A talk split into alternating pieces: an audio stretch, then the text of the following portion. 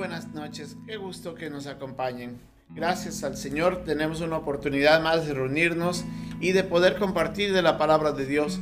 Hoy día que estamos en la mitad de la semana y que queremos obviamente seguir aprendiendo más y más. Usted se preguntará a veces por qué, por qué algunas representaciones de imágenes son diferentes a otras en nuestras, introducción, eh, nuestras imágenes de introducción. Recordemos que estamos estudiando salmos y salmos es realmente, son cantos, son cantos de alabanza, son cantos de, de, agradecimiento, algunos cantos de victoria, otros cantos de, dolor, de tristeza. Y, eso es lo que es salmos y, vamos a seguir aprendiendo más de ellos.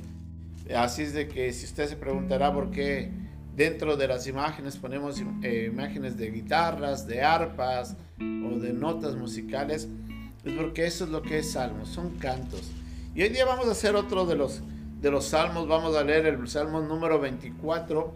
Así es que por favor le pido que busquen en su Biblia el salmo número 24 y vamos a estar eh, leyendo los ocho primeros versículos para después concluir nuevamente con los dos versículos que restan de este salmo, que es corto, pero es un salmo muy bonito. Hay algunas canciones que hacen referencia a, a este salmo hay, algo que, nosotros debemos recordar, de que muchos de estos salmos han inspirado las nuevas canciones que a veces uno escucha y, y que sirven para adorar en las iglesias, que sirven para, para adorar de forma personal al Señor. Y cada vez que usted lea los salmos, ojalá usted pueda tomarse el tiempo de, de comenzar a imaginarse cómo sería la mente del que creó este salmo y qué es lo que estaba detrás de cada nota que escribía. Así como, por ejemplo, los cantautores actuales que se sientan y comienzan a crear una nueva canción y después de haber creado esa canción comienzan a ponerle, o sea, por la letra de la canción, después comienzan a ponerle el ritmo y, y, los compases y todo ello. Haga de cuenta que eso es más o menos lo que hicieron ellos, pero con una diferencia. Ellos eran inspirados por el Espíritu Santo para poder desarrollar esto. Así es que eso es algo que, que hace diferente a los salmos. El Salmo 24 en sus Biblias, por favor, el versículo 1 dice, De Jehová es la tierra y su plenitud, el mundo y los que en él habitan, porque él la fundó sobre los mares y la afirmó sobre los ríos. ¿Quién subirá al monte de Jehová? ¿Y quién estará en su lugar santo? El limpio de manos y, y puro de corazón, el que no ha elevado su alma a cosas vanas, ni jurado con engaño. Él recibirá bendición de Jehová y justicia del Dios de salvación. Tal es la generación de los que le buscan, de los que buscan su rostro, oh Dios de, Jacob. Alzado puertas vuestras cabezas, y alzado vosotros puertas eternas. Entrará el Rey de gloria. ¿Quién es, el rey ¿Quién es este Rey de gloria? Jehová el fuerte y valiente, Jehová el poderoso de batalla. Oremos. Amado Señor, en este momento queremos venir pensando un poco en lo que los salmos representan, sobre todo tratando de comprender este salmo que hace referencia a tu, a tu próxima venida. Señor, tú vendrás un día y vendrás y vendrás en toda tu gloria y esplendor. Y es ahí donde nosotros podemos vamos a cantar, Señor, de una manera eh, libre de pecados. Vamos a cantar libre de toda culpa. Vamos a, cantar en nuestras vestiduras santas, pero con regocijo, con, con júbilo, con exaltación, porque el Rey de Gloria entrará por las puertas de, de, la gran ciudad de Jerusalén. Y es ahí donde nosotros estaremos postrándonos, adorándote, honrándote. Ayúdanos a mirar este salmo, ayúdanos a estudiarlo ver cómo eso se aplica a nuestras vidas. Por eso, mi Señor, te quiero pedir que nos ayudes en este tiempo especial. Te lo pedimos en el nombre de tu Hijo, el Señor Jesucristo. Amén. Imagine usted que en algún momento, ¿sí? Usted es invitado al Palacio de Buckingham, allá donde está la, la reina de Inglaterra. Y usted y ciertas personas más van a ser invitados a una celebración sumamente especial en donde va a estar la reina Isabel, donde van a estar el, rey o el príncipe Carlos, donde van a estar los otros dos hijos del príncipe, los dos hijos del príncipe y toda la familia y toda la corte. Imagine la, imponencia, imagine la, la, cantidad de gente que debe haber estado ahí y los preparativos que tienen. Obviamente todos con unas ropas eh, sumamente elegantes, apropiados al momento. Pero la reina no está ahí, la reina todavía no ha llegado. Y usted está esperando con ansias ver. Y usted está invitado de una manera única a ese lugar. Y de repente, en medio de la sala, se para el heraldo y golpea ¿sí? el piso y hace la llamada de atención. Y dice, en este momento va a entrar la reina. Y todo mundo en silencio. Y se abren las puertas. Y detrás de las puertas la figura de, esta mujer que entra en su vestidura y con, con su corona y y con toda la pompa y elegancia va entrando a la vista de todos los que estaríamos ahí invitados. ¿Se puede imaginar eso? Ahora imagínese cuando el Rey de Gloria, el Rey de Reyes y Señor de Señores va a entrar, ahora ya no montado en un pollino, sino en un caballo blanco, va a entrar a la ciudad de Jerusalén y va a ser proclamado como el Rey tan esperado rey entrará a la ciudad. Eso es lo que más o menos este pasaje hace referencia. La venida del Señor Jesucristo. Recordemos de que, como dice en Apocalipsis, Él es el Señor señores y Rey de reyes. Él va a venir a juzgar, Él va a venir a traer justicia y paz, Él va a venir a gobernar. Y es ahí donde nosotros, los que seremos invitados, a esta participación única, estaremos exaltando al Rey de Gloria. No me puedo imaginar cómo será el, la, el, coro celestial de los ángeles cantando al Rey que entra en su imponencia, entrando a la ciudad, la amada Sión. Pero ¿quién es este Rey de Gloria? Mira el versículo 8, dice, ¿quién es este Rey de Gloria? La pregunta que hace en este momento David es una pregunta que nos debe hacer reflexionar. ¿Quién es realmente el que va a entrar? Me encanta cómo David comienza introduciendo mucho de quién es este rey de gloria y quiénes van a ser los que van a estar frente a ese rey. Y comienza diciendo en el versículo 1, de Jehová es la tierra y su plenitud, el mundo y los que en él habitan. En primer lugar, comienza hablándonos en este, en este pasaje de que Dios es el creador del cielo y de la tierra. De Él es todo lo que existe, porque Él lo creó. La Biblia nos dice en Génesis 1.1, en el principio creó Dios los cielos y la tierra.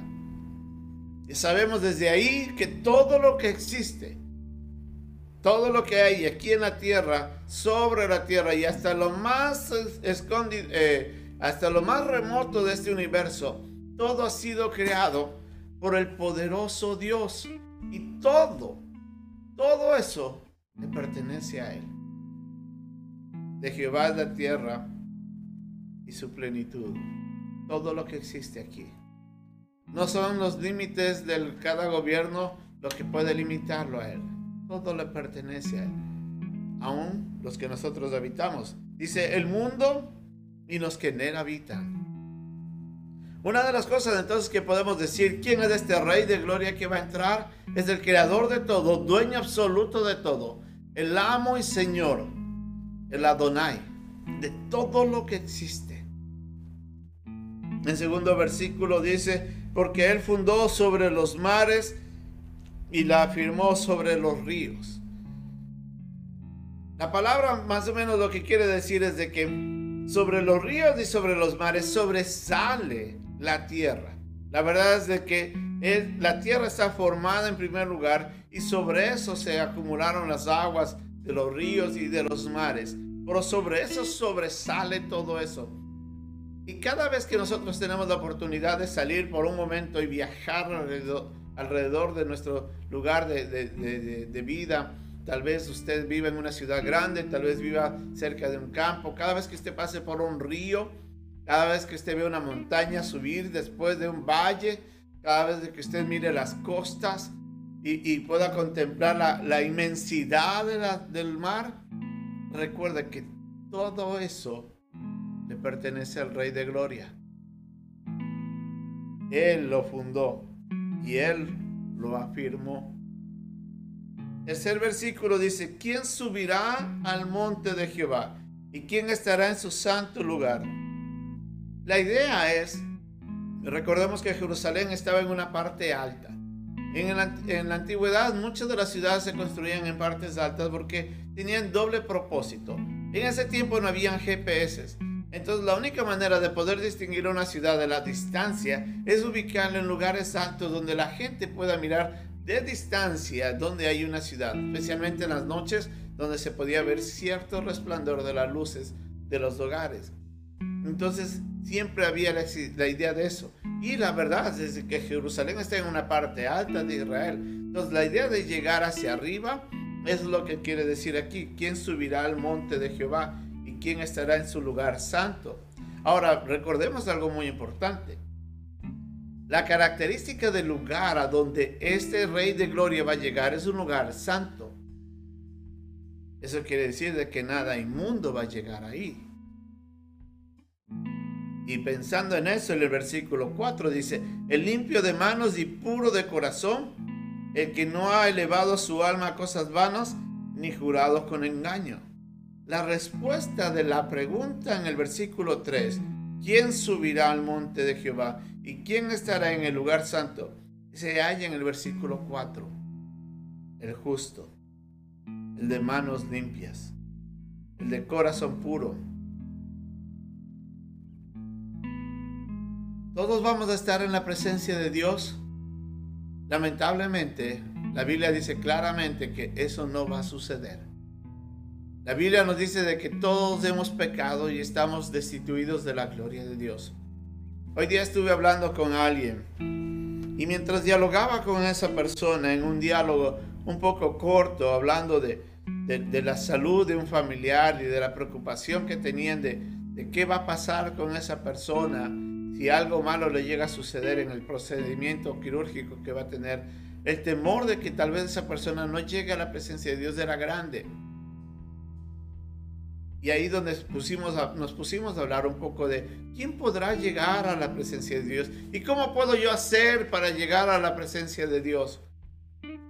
Lamentablemente la mayoría de las respuestas de muchos es, es que yo soy bueno, es que yo hago cosas buenas, es que yo me porto bien, siguiendo el ejemplo de Dios, yendo a la iglesia, leyendo la Biblia, portándome bien, ayudando al prójimo. Todas cosas loables, todas cosas muy buenas. Pero la Biblia dice de que no es la manera como una persona puede llegar a Dios. Nuestros pecados ya nos condenan. La única manera de que nosotros seamos declarados justos es por fe. Recuerde esto, la única manera en que usted y yo podamos ser declarados justos es por fe.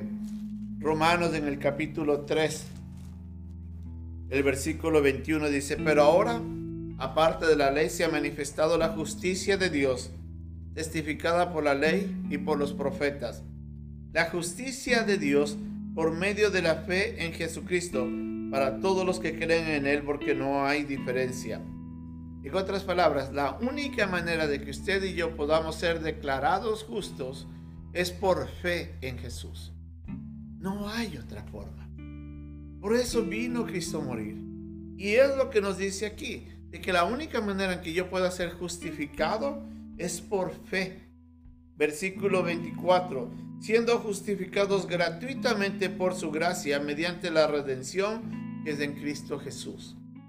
O sea, para que esa justificación sea gratuita para mí, tenía que haber Cristo morido por mí. Él murió. Él entregó su vida. Cuando Él murió y entregó su sangre, Él pensaba en salvarme. Y es mi fe en lo que Él hizo lo que me salva y lo que me declara justo. Y Romanos en el capítulo 5, versículo 1 dice, justificados pues por la fe, tenemos paz para con Dios. Después de hablar yo con esa señora, que le decía, ¿usted quiere ser salvo? Lo único que tiene que hacer es creer en Cristo como su Salvador personal. Después de un diálogo, la señora sintió y quiso hacer la oración. Después de esa oración, la señora encontró una paz profunda porque encontraba por fin lo que más necesitaba su alma, el perdón y la justificación. Porque para poder entrar al lugar donde va a llegar el Rey de Gloria, solamente podemos llegar los que hemos sido justificados, no por obras propias, porque somos culpables, sino por la, la, justificación gratuita que viene por medio de la fe en Cristo Jesús. Entonces la pregunta es de nuevo, ¿quién subirá al monte de Jehová y quién estará en su lugar santo? El que por fe en Cristo tiene su corazón limpio, sus manos uh, limpia sus manos y un corazón puro, porque Dios viene y nos restaura y nos cambia de adentro, no de afuera. La transformación que hace Cristo es una transformación de una vez y para siempre, es eterna. Entonces, como yo soy justificado por fe, tengo paz con Dios, entonces yo puedo ser transformado. Por eso le dijo Jesucristo a Nicodemo, te es necesario nacer de nuevo, porque en ese nuevo nacimiento, al poner nuestra fe en Jesús, todo nuestro ser cambia. Y ahora nosotros podemos entrar no por justicia propia, sino por la justicia que nos ha sido dada cuando yo, por fe, le di mis pecados a Cristo y Él me traspuso, me pasó su justicia. Es la justicia de Cristo la que me permite entrar a mí. Y dice que ahí entrará el limpio de manos y el de corazón puro, el que no ha elevado su alma con cosas vanas, ni ha jurado con engaño. Y dice ahí, Él, hablando de los que han sido justificados, recibirá de Jehová, recibirá bendición de Jehová y justicia del Dios de salvación. Recuerda de que el Señor cuando venga en su segunda venida va a venir a liberar al pueblo de Israel. Entonces todos los que van a estar esperando por el Señor en ese momento van a venir a ver al Salvador, al Rey glorioso que entra victorioso a la ciudad y Él va a traer justicia y salvación al que ha necesitado y ha estado esperando. Sabemos de que los días que vienen, previos a la, perdón, eh, previos, los días que están por venir, son previos a la venida de Cristo, son, van a ser los peores días de que el mundo ha visto. Lo que se está viendo ahora todavía no es nada comparado con lo que va a suceder, pero cuando venga Rey de Gloria va a traer justicia y paz definitiva a este mundo y traer salvación aquellos que esperan en Él. Y dice el versículo 6, tal es la, la generación de los que le buscan, de los que buscan tu rostro, oh Dios de Jacob. Haciendo referencia que el que verdaderamente busca a Dios será bendecido. Ahora, mira lo que dice el versículo 7 alzado puertas vuestras cabezas y alzados vosotras puertas eternas. Obviamente no va a ser una puerta física, sino va a ser la puerta gloriosa del cielo a la entrada del rey. Yo no me puedo imaginar cuando Jesucristo venga ya en su caballo blanco y dice que todos los santos vendrán con él y él vendrá con toda su gloria y esplendor, resplandeciente como el único, en toda su justicia, en toda su gloria y vendrá a derrotar al enemigo y a traer justicia y paz al pueblo de Israel y a los que esperan en él. Alzado puertas, hace la idea de que se van a abrir las puertas y todos los que esperaban la entrada del glorioso Rey lo verán. dice la Biblia que todo ojo verá al Señor en ese día. Unos lamentablemente para deshonra y para posterior juicio. Otros verán la salvación directa del Señor. Dice el versículo 7, alzado puertas vuestras cabezas y alzaos vosotras puertas eternas y entrará el Rey de Gloria. ¿Quién es el Rey de Gloria? Jehová el fuerte y valiente, Jehová el poderoso en batalla. Alzado puertas vuestras cabezas y alzado vosotras puertas eternas, entrará el Rey de Gloria. ¿Quién es el Rey de Gloria? Jehová de los ejércitos. Él es el Rey de Gloria. El Señor vendrá y cuando Él venga, la gente va a alabar, los que van a buscar la salvación. Y en ese día vamos todos los que hemos creído en Él regocijarnos al ver la imponencia de nuestro amado Rey. Vendrá en toda su gloria. Él es el Rey de los ejércitos. Él es del poderoso en batalla. Él es del fuerte y valiente. No importa lo que usted enfrente ahora, usted tiene al Rey de Gloria a su lado. Si usted ya conoce a Cristo como su Salvador personal, no importa lo que usted está enfrentando ahora, usted tiene al Rey de Gloria a su lado. Él le va a ayudar en las batallas. Él es del fuerte que le va a batallar por usted. Él es del poderoso. Es del Jehová de los ejércitos. El Rey de Gloria.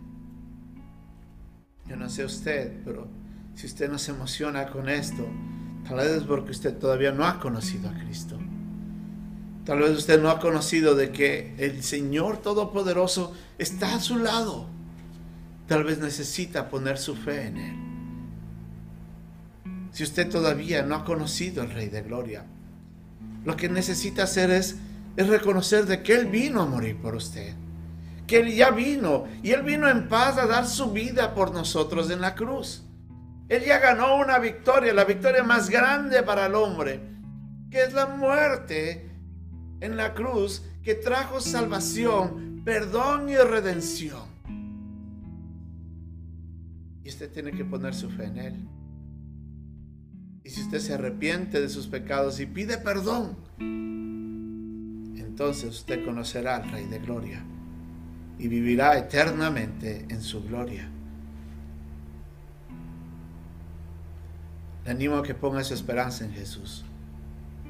Si usted no es salvo, si usted sabe de que si algún día muere todavía tiene dudas, dígale Jesús, perdóname, porque por mi culpa tú moriste. Y dígale, Señor, yo sé que tú me amas. Yo quiero que me perdones, yo quiero que me salves. Yo quiero conocerte a ti, Rey de Gloria. Hágalo y verá cómo el Señor le perdonará y le dará vida eterna. Y usted no tendrá que sufrir más condenación, porque la Biblia dice que todos aquellos que hemos recibido en Él no veremos condenación. Nosotros veremos su gloria. Y si usted ya conoce a Cristo, el Rey de Gloria está a su lado alábelo, cántele, exalte su nombre, glorifique su nombre, honrelo. Viva alabándole y adorándole todos los días de su vida. Y cada vez que abra sus ojos, dígale al Rey de Gloria, gracias, porque sé que un día realmente veré la magnitud de tu gloria. Oremos. Amado Señor, gracias te damos por por este pasaje hermoso que nos levanta a nosotros, Señor, de los asientos con el ánimo de, gritar de júbilo y de alegría, al saber que tenemos al Rey de Gloria, que está por venir y que es ahora nuestro Salvador, por medio de quien hemos sido justificados y perdonados. Señor, si hay alguien que todavía no te conoce, que ojalá, Padre, Ojalá a través de este mensaje, Jesús, tú toques sus corazones y ellos abran por necesidad propia su corazón a ti y en perdón, pidiendo perdón, te pidan que tú los salves. Y gracias a nosotros los que ya te conocemos, tú eres el poderoso en batalla, tú eres el fuerte y valiente, tú eres nuestro Rey de Gloria. A ti te alabamos y te honramos.